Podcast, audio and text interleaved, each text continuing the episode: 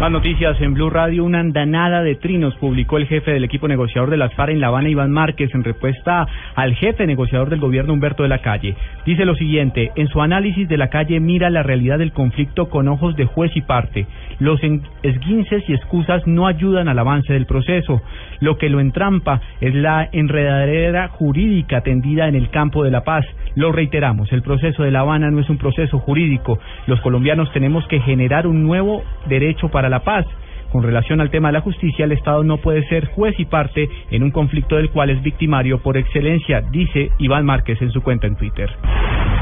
Al resolver una tutela de la Corte Constitucional, emitió un importante fallo este alto tribunal en el que advierte que de manera urgente y prioritaria el Congreso de la República deberá establecer las reglas para que menores de edad hermafroditas sean identificados con el fin de que se garantice un derecho a la personalidad jurídica.